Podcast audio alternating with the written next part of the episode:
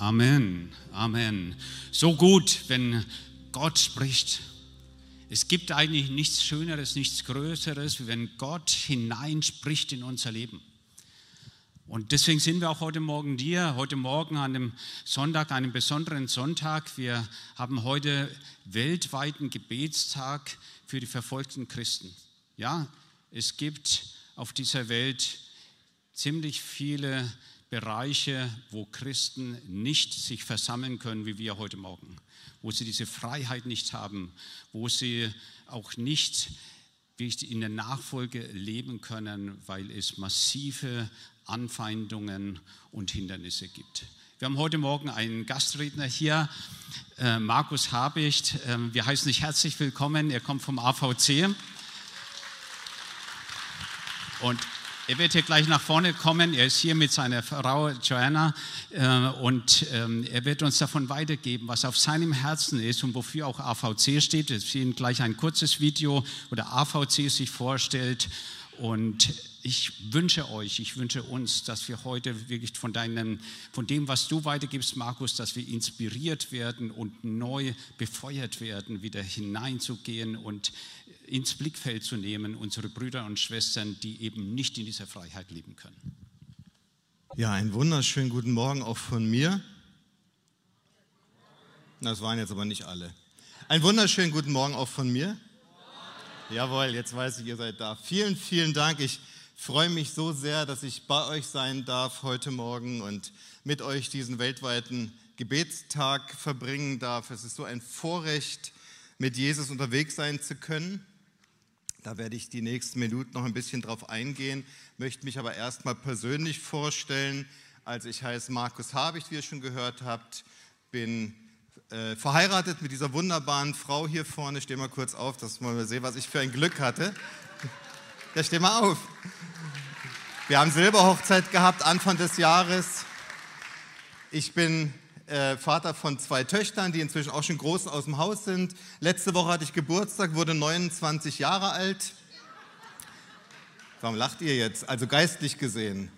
Also ich habe mich vor, letzte Woche am 5. November vor 29 Jahren für Jesus entschieden. Er hatte sich schon viel früher für mich entschieden.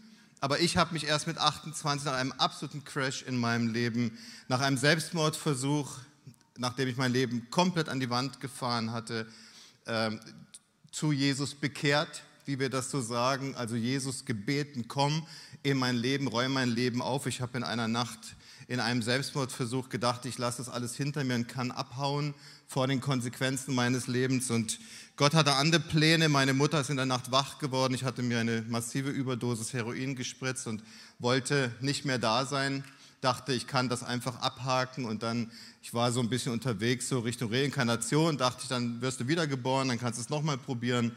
Gott hatte andere Pläne, hat meine Mutter in der Nacht geweckt und sie hat über Stunden um meine Seele gekämpft und ich glaube, dass das Gebet meiner Mutter dafür verantwortlich ist, dass ich heute hier bin. So, Gott ist gut.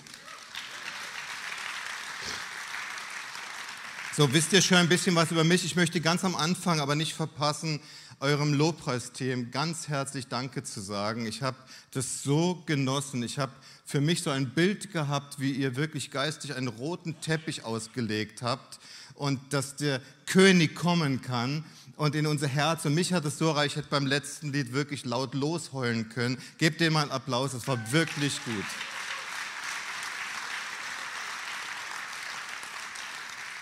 Wir sind eine Kirche, wir sind in einer Kirche, wir sprechen davon, dass wir mit Jesus unterwegs sind. Für mich ist das Beste, was ich in meinem Leben erlebt habe. Und ich dachte, dass es cool ist, Porsche zu fahren, eine Penthouse-Wohnung zu haben, mit der goldenen Kreditkarte rumzuchatten. Und das wisst ihr Älteren, das war vor 30 Jahren noch was.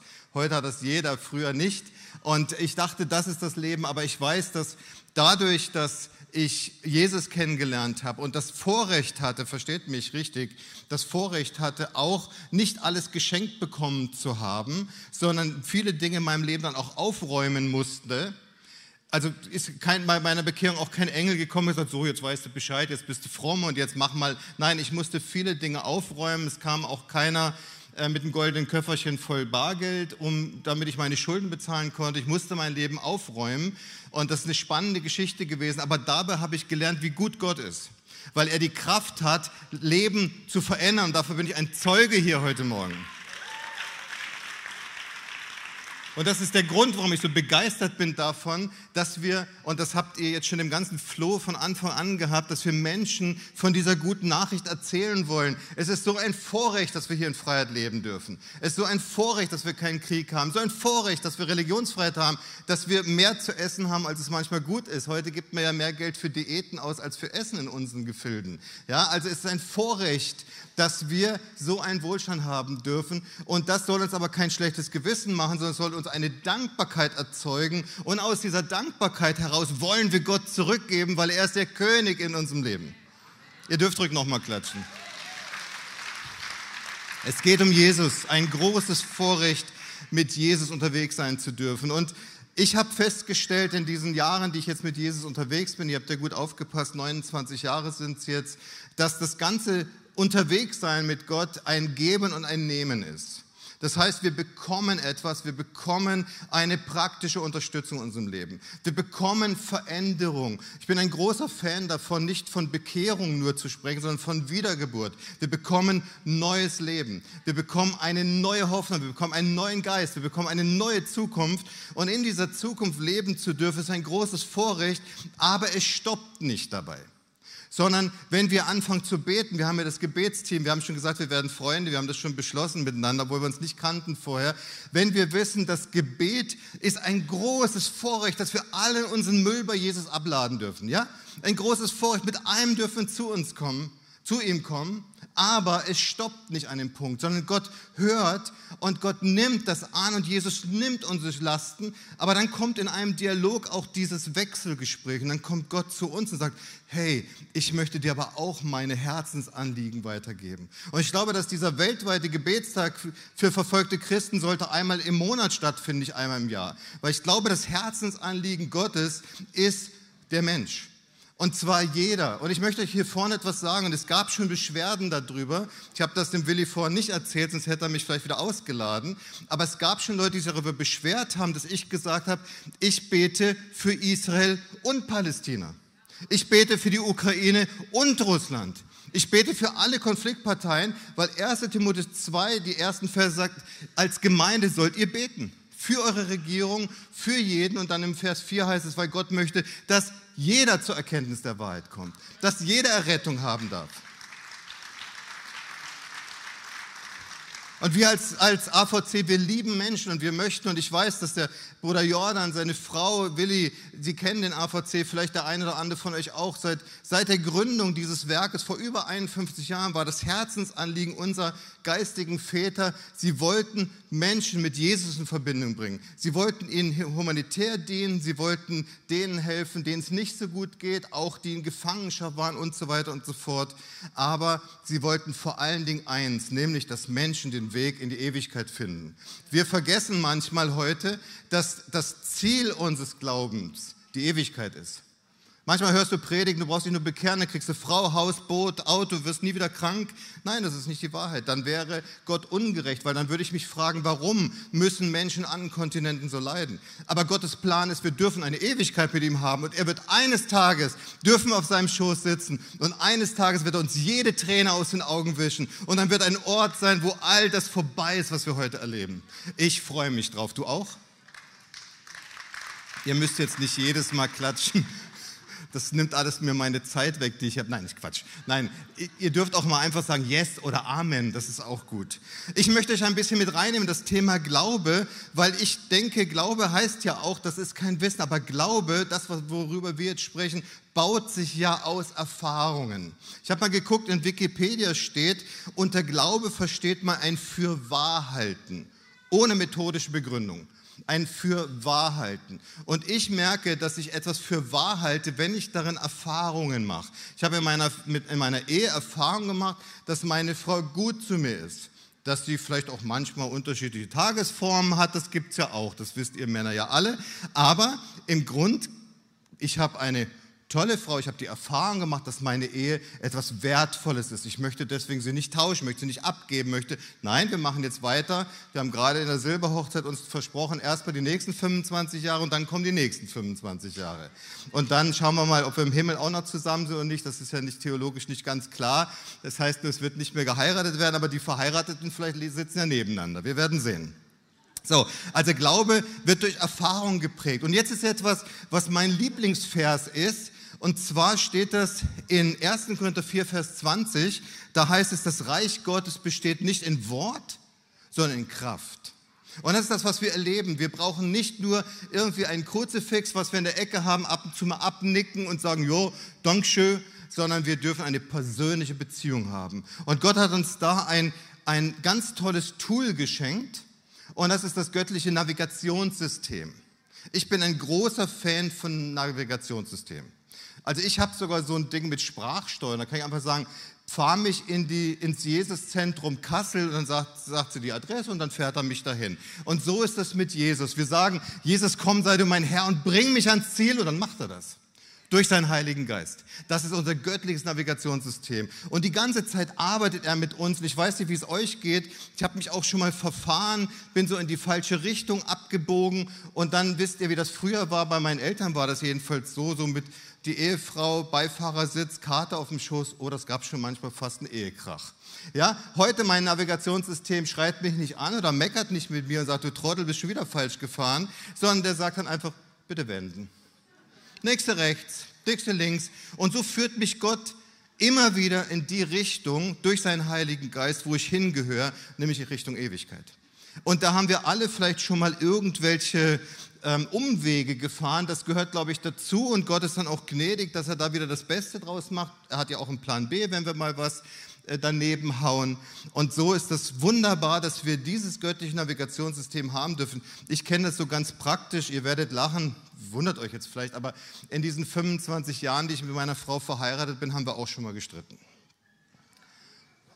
Bei euch ist das ja nicht so, deswegen wundert ihr euch jetzt. Bei, bei uns schon mal vorgekommen, jetzt sind wir beide sehr temperamentvoll, da kann dann auch meine Tür knallen, dann sitze ich so in meinem Büro und dann höre ich die Stimme Gottes, wie er sagt, so, wie kommst du jetzt wieder raus aus der Nummer? Und dann denke ich doch ganz einfach, du brauchst ihr doch noch, du brauchst ihr nur sagen, sie soll sich entschuldigen. Thema erledigt. Ja, und dann kommt Gott und sagt, nee, nee, nee, nee, so funktioniert das nicht. Dann kommen andere Themen, die ihr garantiert schon viele, viele Male von euren wunderbaren Pastoren gehört habt, nämlich die Verantwortung eines Mannes für die Ehe, die Aufgabe von Männern in der Familie, die Aufgabe von Frauen in der Familie. Meine Mutter war vielleicht eben dieser Gebetsgeist, die mich durchgetragen hat, trotz meinem absoluten Ausbruch und ich habe meinen Vater so geschädigt, dass er wirklich sauer auf mich war, einen Grund hatte, mich rausgeschmissen hat. Meine Mutter hat immer die Beziehung gehalten. Aber wir Väter haben auch eine Aufgabe. Wir Männer haben eine Aufgabe für unsere Ehe. Und dann kommt Gott und sagt, schau mal Markus, da darfst du jetzt was lernen. Und dann führt Gott uns wieder zusammen und er bringt die Dinge wieder in Ordnung. Und deswegen glaube ich, sind wir heute noch zusammen. Vielleicht ohne Jesus wären wir es auch nicht mehr. So, ein, was für ein Vorrecht dass wir Gott und sein Navigationssystem in unserem Leben haben. Und jetzt heißt es aber weiter, also dieser Glaube wächst, wir sind weiter mit Jesus unterwegs, dass, dass wir machen Erfahrung mit ihm. Und dann kommt ein Bibelvers, den finde ich sehr spannend. Da heißt es im 1. Korinther Kapitel 15, Vers 10. Können wir mal gemeinsam aufsagen, kennt ihr alle auswendig? Eins, zwei, drei. Ihr habt abgelesen. Ich dachte, ihr kennt das auswendig. Ganz genau. Alles ist Gnade. Aber diese Gnade soll an mir nicht vergebens gewesen sein. Und jetzt kommen wir in diesen Flow, in diese Beziehung mit Gott. Gott sagt, hey, ich habe dir so viel gegeben. Ich habe dir so viel Gutes reingelegt. Weißt du, wir haben einen Feind. Das ist etwas, was ich immer mehr lerne, da komme ich die nächsten Minuten auch noch drauf. Wir haben einen Feind, der möchte genau das kaputt machen, was Jesus sagt. Jesus sagt, wunderbar bist du gemacht. Ey, ich habe alles an dir perfekt gemacht und wir gucken vielleicht ins Spiegel und sagen, meint er mich? Ja, er meint mich, weil er sagt, genau so wie du bist und was ich dir gegeben habe, damit möchte ich das bewirken, was mein Plan ist für dein Leben. Und ich finde das so wunderbar. Deswegen sagte Paulus hier, hey, ich verstehe, dass es Gnade ist, dass ich in, in, dieser, also er konnte das ja gar nicht sagen, er hat ja keine Freiheit, er hat ja, ist gesteinigt worden, ist gefoltert worden, ist verfolgt worden. Wir alle haben das nicht. Wir können sagen, hey, was für eine Gnade hier an diesem weltweiten Gebetstag für verfolgte Christen sitzen zu können, ohne Angst haben zu müssen, dass irgendwelche Dschihadisten hier reinkommen. Und jetzt kommt aber der zweite Teil. Ich möchte, dass diese Gnade an mir nicht vergebens gewesen ist. Und das ist meine Botschaft für euch heute Morgen. Und da möchte ich mit euch ein bisschen einsteigen ins Thema. Ich habe mich manchmal gefragt, die Leute, die so unterwegs sind, äh, wie unsere Gründungsväter von AVC oder von anderen Missionen, die wirklich ein, auch schon einen Preis bezahlt haben. Ich merke, mein, also ich denke, mein Vater ist damals als Pastor noch in Ostfriesland mit dem Fahrrad durch die Gegend gefahren bei Wind und Wetter und drei Gottesdienste abgehalten. Also was die so geleistet haben und, oder, oder auch in der Mission und, und, und Menschen, die sagen, ich gebe alles auf, ich, ich gebe auch meine Sicherheit ab, meine finanziellen Sicherheiten ab und gehe in die Mission. Ich denke manchmal, was sind das für Leute, die das tun? Also ich denke dann eher, ich bin ja eigentlich froh, dass ich das Recht habe hier in. Was sind das für Leute? Und dann habe ich einen Bibelvers gefunden, den möchte ich euch auch mit auf den Weg geben heute Morgen. Der hat mich erreicht. Der steht in 2. Korinther Kapitel 5, Vers 14. Da heißt es nämlich kurz gesagt, die Liebe Christi drängt uns. Und ich habe das Thema gewählt, als der Willi mich gefragt hat, was ist dein Thema, habe ich gesagt, was drängt wen? Das ist unser Thema heute Morgen. Was drängt uns, was bewegt uns? Und der Feind, von dem ich gerade erzählt habe, ist Spezialist darin, Dinge kaputt machen zu wollen. Das sehen wir gleich die nächsten Minuten noch. Aber er ist auch ein Spezialist davon, uns ständig einfach Sachen vor Augen zu halten, die uns Angst machen wollen. Das hatten wir gerade schon diesen prophetischen Eindruck. Immer gucken wir nach vorne und er wirft uns immer allen möglichen Müll vor die Füße und sagt, schau mal, schau mal, hat doch gar keinen Sinn. Schau mal, deine Gebete bringen gar nichts. Schau mal dies und jenes. Und ich möchte euch heute damit ermutigen, mit den nächsten Minuten, dass wir merken und glauben, wir fallen auf diese Lüge des Feindes nicht rein. Wenn ich den Fernseher anmache, dann geht mir das so wie euch. Dann denke ich manchmal, das kann doch nicht wahr sein, nicht schon wieder. Also du hast ja eine Katastrophe nach der anderen. Ein Krieg nach dem anderen, ein Erdbeben nach dem anderen, eine Flut. Da hast du Waldbrand und große Flächen brennen ab. Da hast du Dürre. Auf der anderen Seite hast du, hast du eine Flut. Wir haben in Madagaskar beides auf einer Insel gehabt. Auf der einen Seite totale Trockenheit, auf der anderen Seite völlige Überschwemmung. Du denkst, das kann doch nicht wahr sein. Und als bibelkundiger Mensch, der schon eine Weile mit Jesus unterwegs ist, erinnert mich das persönlich immer sofort an die Endzeitrede Jesu wo er sagt, wir haben das dreimal in vier Evangelium, wo er dann sagt, hey, das und das wird kommen. Und dann lesen wir davon, Matthäus 24 Abvers 4, ich zitiere das nur, dann lesen wir davon, dass wir hören werden von Kriegs- und Kriegsgeschrei, von Naturkatastrophen, von Erdbeben hier und da, aber auch von Verfolgung, auch von Unrecht wird überhand nehmen, auch von falschen Propheten. Alles das, was wir heute live sehen und sagen, das ist wirklich wahr. Du kannst heute auf der einen Seite die Tageszeitung nehmen, auf der anderen, an die andere Hand die Bibel, dann kannst du vergleichen, kannst sagen, ja, stimmt, ja, das auch, ja, das auch, das auch und ja, das ja auch. Und jetzt finde ich sehr spannend, wie Jesus diese sogenannte Endzeitrede begonnen hat in Matthäus 24 ab Vers 4. Und zwar heißt es dann nicht, wie wir uns vielleicht wünschen würden, fürchte dich nicht, Wäre ein schöner Anfang dafür, oder? Fürchte dich nicht, das und das wird kommen, aber ich bin bei dir. Nein, da steht, pass auf, lass dich nicht verführen. Und ich denke, für mich irgendwann so, was bedeutet das? Da steht ja nicht, Markus, gehe nach Kassel und sag den anderen. Das gilt ja auch für mich. So ist die Sache, dass ich empfange, Markus, pass auf, lass dich nicht verführen. Und jetzt bezieht das auf diese letzten Tage. Und jetzt ist zum Beispiel, ich habe früher geklaut wie ein Rabe. Schon als kleiner Junge, während mein Vater vorne gepredigt hat, bin ich draußen durch die Jacken und habe das Geld geklaut. Vielleicht, äh, heute ist das nicht mehr mein Problem. Manchmal, wenn ich das erzähle, gucken Leute, ist mein Handy noch da, Geldbeutel. Also wenn was passiert, ich war es nicht. Ist nicht mehr mein Problem. Aber ich habe ja auch, Jesus sagt das ja auch zu mir. Er sagt, hey, pass auf. Und dann habe ich festgestellt, ja, es gibt ein paar Dinge, die können mich persönlich betreffen, wo ich verführt werden könnte. Eins davon kann sein, dass ich mich in meinem Leben nur noch um mich selber drehe. Mein Beruf, mein Auto, mein Haus, mein dies, mein das, mein jenes, meine Kinder, meine. Und Jesus sagt, nee, nee, pass auf, ich habe den ganzen Globus im Auge. Und ich möchte, dass du an, auch Anteil nimmst an den anderen. Der zweite Punkt, den ich euch mit reinlegen möchte, ist, dass wir denken können, dass wir nichts verändern können. Dass wir denken können, dass Gebet keine Kraft hat.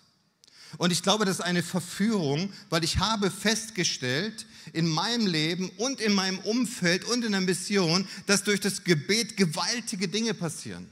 Und ich habe festgestellt, dass wenn du mit Jesus unterwegs bist, gefüllt durch seinen Heiligen Geist, dann hast du Autorität zu beten. Die Frage ist, tun wir es? Und mich, erricht, mich hat das erreicht und immer wieder auf dieser Gebetskonferenz gestern habe ich gesagt, Leute, lasst uns in Vollmacht beten. Lasst uns doch beten, Heiliger Geist, komme jetzt über mich und ich möchte jetzt in deinen Spuren, in deinen Wegen, in deiner Vollmacht, möchte ich angehen gegen diese dämonischen Mächte auf dieser Erde, weil der, der in uns ist, ist größer als der, der in der Welt ist.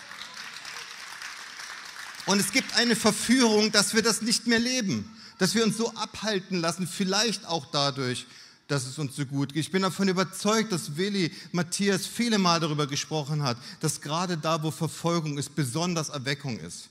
Dass Menschen, vielleicht liegt es an diesem Spruch, mein Vater hat immer gesagt, Not lehrt beten. Vielleicht ist es so, man könnte ja fast sagen, okay, Mensch, eigentlich mir geht's gut, meine Kinder, mein, mein einer Schwiegersohn ist, ist Ingenieur, der andere Mathematiker. Was brauchen wir noch, Gott? Läuft doch alles. Sie verdienen gutes Geld. Nein, das ist die Gefahr. Wir könnten uns verführen lassen, dass wir trotzdem dranbleiben.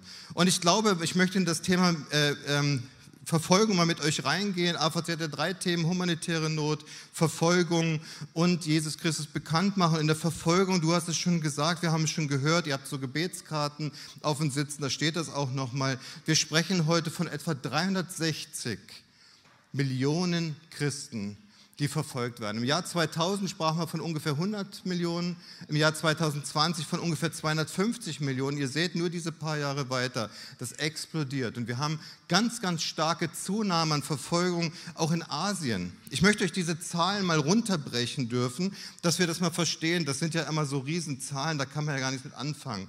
Aber ich möchte das mal im Kleinen runterbrechen. Bedeutend tut es, dass weltweit einer von acht Christen unter Verfolgung ist. Und in Afrika ist es einer von sechs. Und in Asien sind es sogar zwei von fünf. Und jetzt könnte ich das sehr praktisch machen, indem ich sage, wir zählen einfach mal. Eins, zwei, drei, du und du. Eins, zwei, drei, du und du. Versteht ihr, warum? Ich sage euch das nicht, um euch damit einen Druck aufzubauen, sondern dass wir mal realisieren, wie viele sind es. Und wir haben gerade in Pakistan eine ganz, ganz starke Verfolgung von einem Ort wieder erlebt. Da habe ich ein kleines Video für euch dabei. Das würde ich mir gerne mal mit euch angucken.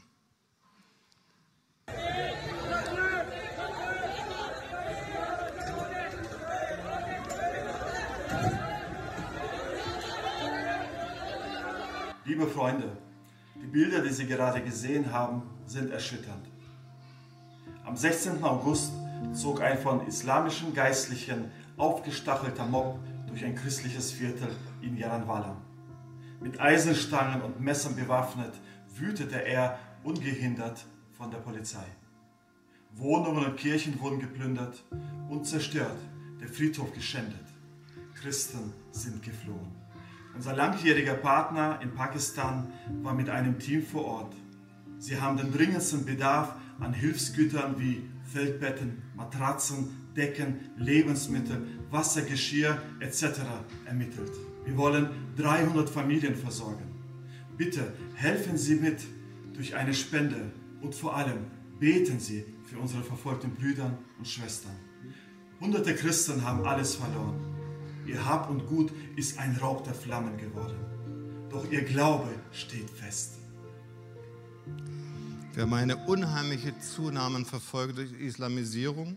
Gerade im Westafrika sehen wir, dass wie von oben, vom Norden immer weiter reingearbeitet wird in diesen, diesen, dieses Afrika rein, in diesen Horn, wie man das so schön sagt.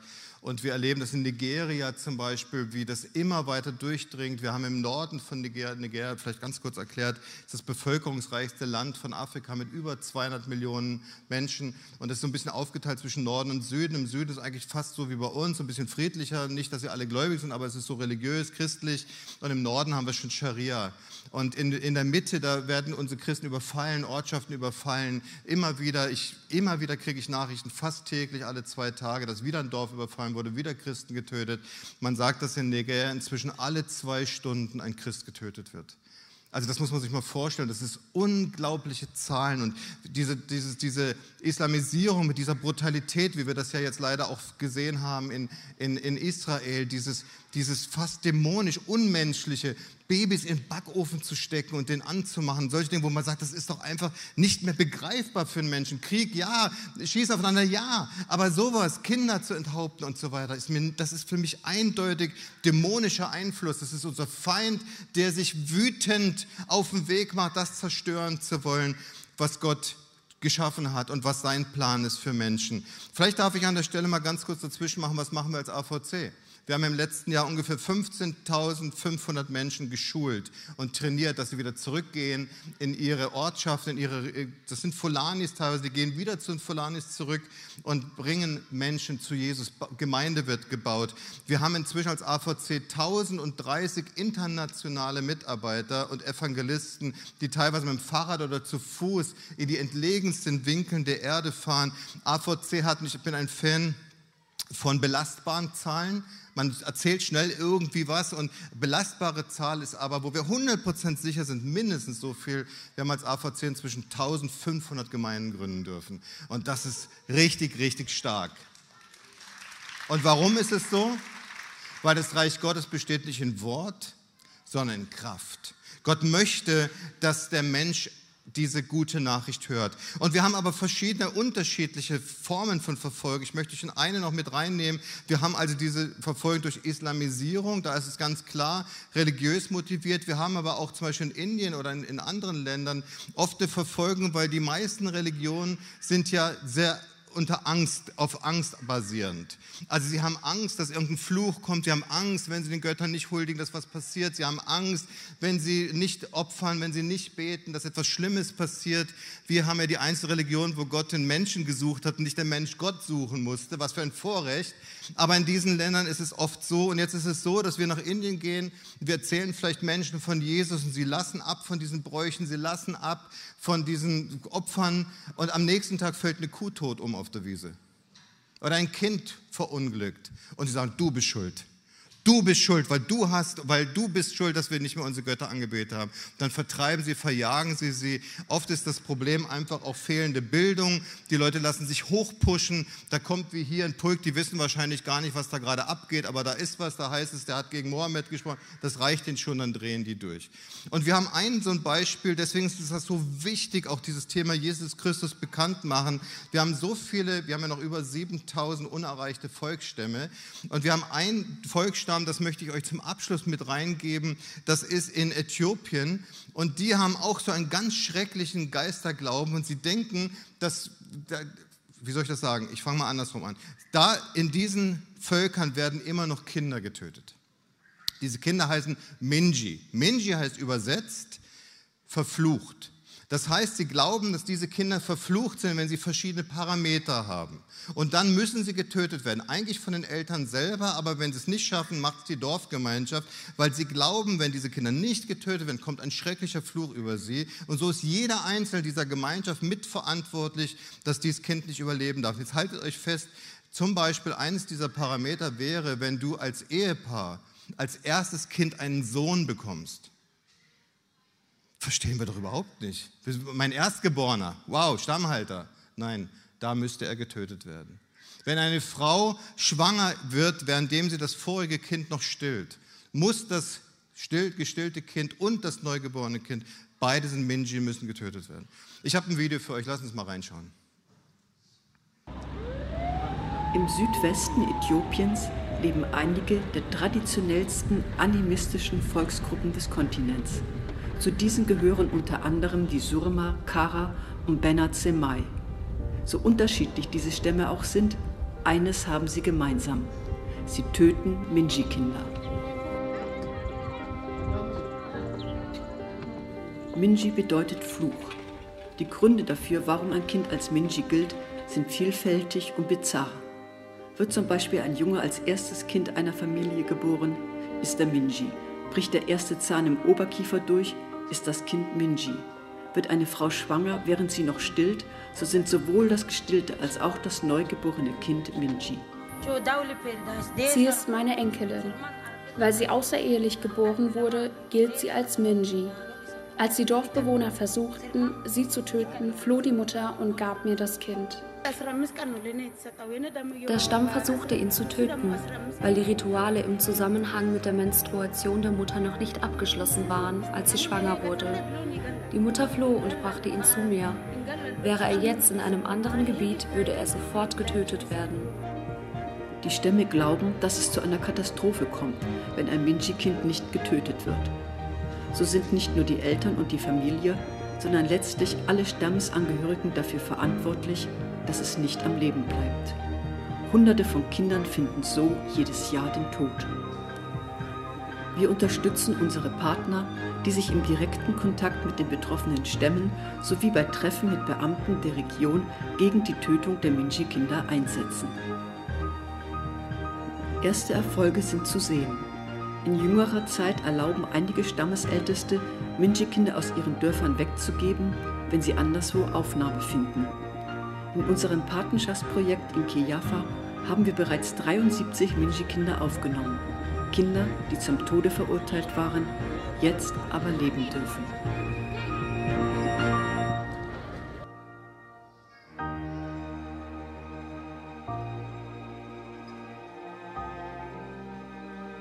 And you are happy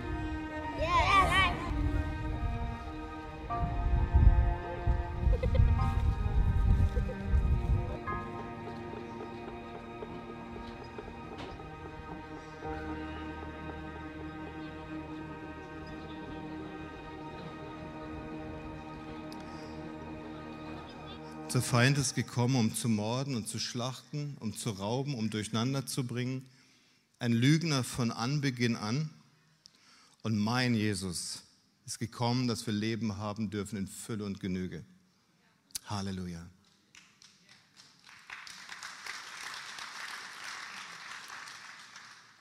Wir wissen, was unser Feind damit verabsichtigt. Wir wissen, was er damit tun möchte, warum er Menschen rausreißen will aus dem Leben, warum er Gemeinden kaputt machen möchte, Familien kaputt machen möchte, Ehepaare kaputt machen möchte. Wir wissen das alles, aber ich weiß, dass mein Jesus, 1. Johannes 3, Vers 8, mein Jesus gekommen, um die Werke des Teufels zu zerstören. Und jetzt, jetzt komme ich nochmal zu dem Punkt zu sagen, wir haben eine Möglichkeit, etwas zu tun. Ja, wir können uns informieren. Ich habe euch zwei Bücher mitgebracht von Mark E. Gabriel, ein Professor für Religion, äh, für, für, für die Islamsgeschichte. Und er hat mit zwölf den Koran schon auswendig gekonnt. Und mir hat das Buch sehr geholfen, Jesus und Mohammed und Islam und Terrorismus ein bisschen zu verstehen. Wir werden auch in Deutschland immer mehr mit Muslimen zu tun haben. Wie ticken sie? Was, was denken sie? Wie sind sie gelehrt worden? Was haben sie für ein Verständnis von Dingen, gerade wenn Bildung fehlt? Und ich habe sogar ein ganz besonderes Angebot für euch. Wir haben heute und das gestern das erste Mal angeboten und heute bei euch noch einmal, ich möchte das Buch euch so gerne empfehlen und das hat, ist noch in der Buchpreisbindung und kostet 15 Euro. Ich möchte euch heute anbieten, dass ihr zwei Bücher zum Preis von einem mitnehmen könnt.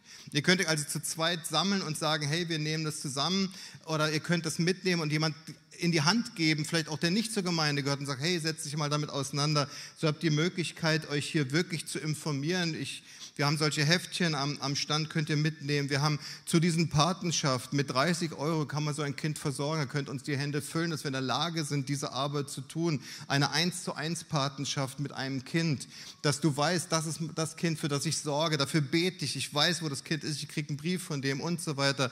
Ich habe das alles hinten. Aber worum es mir vor allen Dingen geht heute Morgen, ist, dass wir erkennen, dass wir etwas verändern können. Wir können beten. Wir haben in der Welt etwa 70 bis 75 Prozent der Bevölkerung in Not, aktive Not.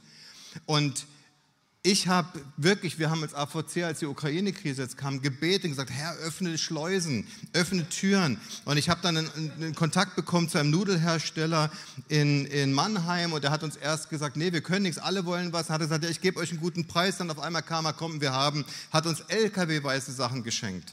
Letzte Woche oder vor zwei Wochen rief er mich an und sagte, habe ich, können Sie noch was gebrauchen? Jetzt haben wir wieder inzwischen fünf LKWs voll, fünf komplette Sattelzüge, Lebensmittel geschenkt bekommen. Gott verändert Herzen. Und wir können dafür beten, nicht, dass wir sagen, oh Mensch, was soll ich, ich habe auch nicht so viel, aber wir können beten, dass Gott denen, die die Möglichkeiten haben, die Herzen öffnet. Wir können für die Menschen in Verfolgung beten, dass Gott ihnen Gnade schenkt, dass sie in dieser Situation durchhalten, dass sie spüren, ich bin nicht alleine, dass ich, wenn ich an Stephanus denke, im Steinigen sagt er, ich sehe den Himmel offen, ich glaube daran, dass Gott Menschen in einen besonderen Schutzmantel stecken kann in der Verfolgung.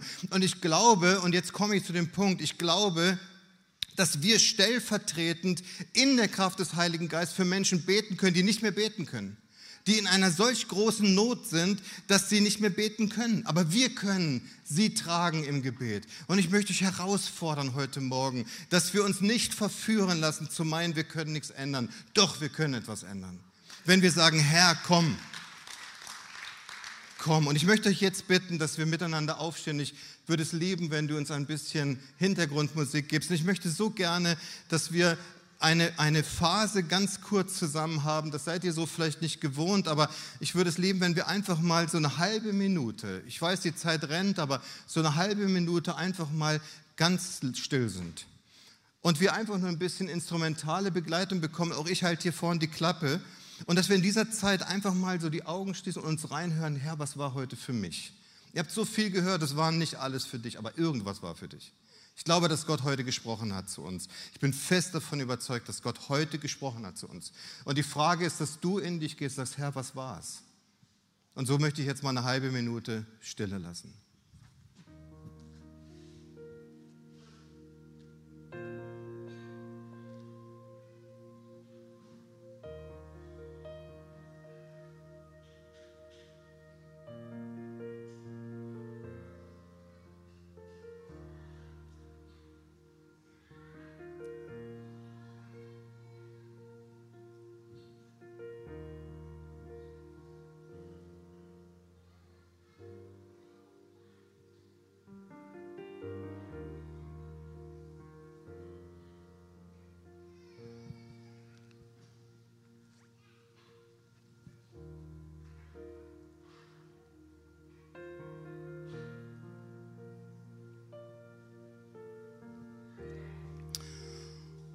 Herr, weißt du, ich bin ja jetzt auch schon ein paar Tage mit Jesus unterwegs und ich habe gelernt, dass wenn Jesus zu mir spricht, dass es schlau ist, wenn ich gleich antworte.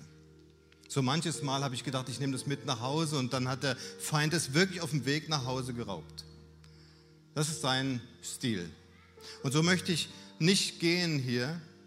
Und wir haben das so abgesprochen. Wir möchten nicht gehen, ohne dir die Gelegenheit zu geben, heute sagen zu können, ja Herr, du hast da etwas in mich reingelegt, das weiß ich noch gar nicht, was es genau ist. Oder ich weiß vielleicht auch genau, was es ist. Und ich möchte darauf heute reagieren. Und ich hole dich nicht nach vorne. Ich mache kein, kein, du hast nachher die Möglichkeit, im Ministry-Team Menschen zu finden, die mit dir reden, die mit dir beten. Aber ich möchte jetzt die Gelegenheit geben, dass wenn du sagst, ja, das, das, da war etwas heute, das musst du uns auch nicht erzählen, aber wir würden es lieben. Und ich möchte Willi auch bitten, dass er nach vorne kommt. Ich würde es lieben, wenn wir euch segnen dürfen. Und so, Willi, kommst du bitte auch nach vorne. Ich würde euch jetzt bitten, dass ihr einfach nochmal aus Respekt vor dieser heiligen Atmosphäre vielleicht die Augen schließt oder einfach nach unten schaut. Und in dieser Zeit möchte ich das fragen. Bist du heute Morgen betroffen? Bist du jemand, wo sagt, ja, Gott hat etwas mir heute ins Herz gelegt und ich möchte das festmachen? Dann werden wir das von hier vorne, werden wir das versiegeln durch den Heiligen Geist, dass der Feind das nicht rauben darf. Und so möchte ich jetzt fragen, ist jemand hier, dann heb ganz kurz deine Hand, nur dass wir sehen, dass wir für dich beten dürfen. Geht um ein sichtbares und unsichtbares Zeichen vor geistigen und unsichtbaren Welten. Ja, es sind einige. Gibt es noch jemand, der sagt, ja, da ist etwas und ich möchte, du musst uns das nicht erzählen, was, aber es geht darum, dass wir beten wollen jetzt für dich. Und Vater, wir beten in Jesu Namen, dass du deinen Heiligen Geist sendest, diese vielen Hände, die gestreckt wurden, diese innere Haltung, die damit geäußert wurde, dieses Ja sagen zu dir. Vielleicht jemand, der noch gar nicht mit dir auf dem Weg ist, bis zu dem, der sagt, ja, ich bin schon lange, aber ich habe mich verführen lassen. Vater, ich bete in Jesu Namen, dass du diesen Samen, den du reingelegt hast heute Morgen, versiegelst durch deinen Heiligen Geist, dass er aufgeht und Frucht bringt, 30, 60, 100-fach und diese Frucht wiedergefunden wird in der Ewigkeit. Herr, wir beten, dass du mit uns weitergehst. Du sollst das Recht haben. Wir sagen dir heute, yes, Lord, here we are. Wir sagen, Herr, du darfst mit uns arbeiten. Du bekommst das Recht von uns erneut an unserem Herzen wirken zu dürfen. Und wir wissen und unser Glaube, dieses feste Fürwahrhalten hat uns bestätigt, dass du uns nicht missbrauchst dass du uns nicht ausbeutest, sondern dass du uns auf einen guten Weg führst. Und ich segne jeden Einzelnen heute Morgen, der die Hand gehoben hat oder auch der es vielleicht im Herz getan hat. Segne ihn darin, dass er das erfahren darf, wie du mit ihm weitergehst. In Jesu Namen. Halleluja. Amen. Amen. Ja, Vater, wir danken dir, dass du in uns die Kraft des Gebetes freisetzt. Dein Heiliger Geist, er inspiriert und leitet uns. Und wir danken dir, dass du nicht nachlässt, dass du uns da nicht von der Leine lässt, sondern dass du beständig uns weiter erinnern wirst. Und wir wollen auch als Kirche, als Gemeinschaft der Gläubigen, wollen wir an diesem Punkt auch weitergehen und wirklich Menschen in unseren Fokus immer wieder nehmen, ja, die unter Verfolgung leiden, die von dem, ja, von dem Bösen zerstört werden und wollen Freiheit aussprechen, wollen Freisetzung aussprechen über sie. Und nicht nur die in fernen Ländern, sondern auch hier bei uns. Wer leidet, wer angegriffen ist, wer, unter, wer unterdrückt wird, von der Macht des Bösen. Wir sprechen aus, die Kraft Gottes soll heute Morgen auf dich kommen und er wird dich freisetzen, wird dich wieder hineinführen in die Freiheit, die in Christus Jesus ist. So sei du gesegnet auch heute Morgen in dem Namen Jesus. Amen.